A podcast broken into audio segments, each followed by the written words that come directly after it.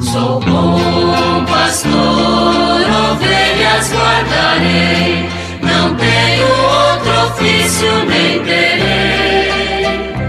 Quantas vidas eu tiver, eu lhes darei. Muito bom dia, meus amados filhos e filhas, ouvintes de nossa querida Rádio Olinda. Nesta quarta-feira, vamos dar continuidade ao estudo do Catecismo da Igreja Católica.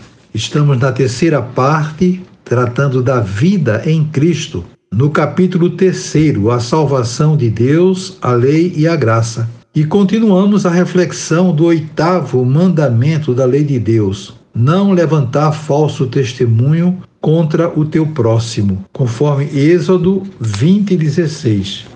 E vamos dar continuidade ao tema As ofensas à verdade. Chegamos ao número 2485, que nos ensina o seguinte: a mentira é condenável em sua natureza. É uma profanação da palavra que tem por finalidade comunicar a outros a verdade conhecida. O propósito deliberado de induzir o próximo em erro por palavras contrárias à verdade constitui uma falta à justiça e à caridade. A culpabilidade é maior quando a intenção de enganar acarreta o risco de consequências funestas para aqueles que são desviados da verdade.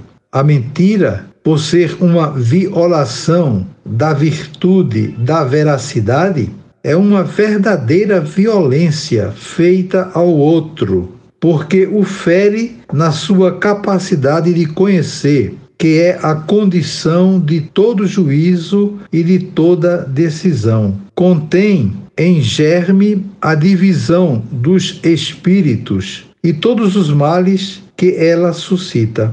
A mentira é funesta para toda a sociedade, mira a confiança entre os homens e rompe o tecido das relações sociais. Então está aí né, uma palavra muito bela do catecismo sobre esse tema é, da mentira, a gravidade é, desse tema é, é grande que está sempre voltando. Já falamos em outros programas também sobre essa temática, mas o catecismo continua acentuando a importância do compromisso com a verdade, porque de fato é a verdade que nos liberta. E a mentira prejudica em todos os sentidos. É funesta, como diz aqui o, o catecismo mais de uma vez. De modo que nós temos que nos esforçar de fato, para evitar todo tipo de mentira né, que vem prejudicar os nossos semelhantes. É uma falta realmente de caridade muito grande, né, que lembra aqui também o nosso catecismo, né,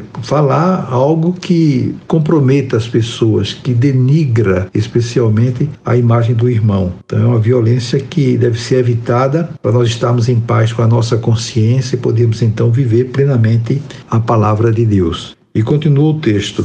Toda falta cometida contra a justiça e a verdade impõe o dever de reparação, mesmo que o seu autor tenha sido perdoado. Quando se torna impossível reparar um erro publicamente, deve-se fazê-lo secretamente. Se aquele que sofreu o prejuízo não pode ser diretamente indenizado, deve-se dar-lhe satisfação moralmente em nome da caridade. Esse dever de reparação se refere também às faltas cometidas contra a reputação de alguém. Essa reparação moral e às vezes material será avaliada na proporção do dano causado e obriga em consequência. Está aí, né? Mais uma palavra mostrando o dever da reparação. Não basta simplesmente perdoar, mas é preciso reparar os danos cometidos. Então, isso é uma questão de justiça que deve ser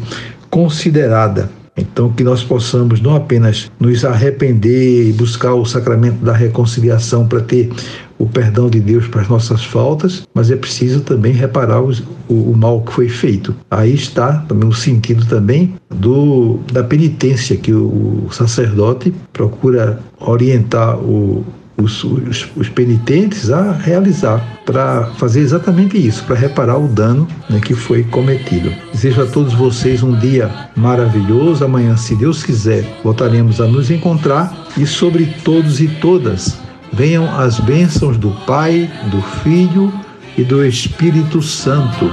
Amém. Sou bom pastor, ovelhas guardarei, não tenho ofício nem terei. Quantas vidas eu tiver,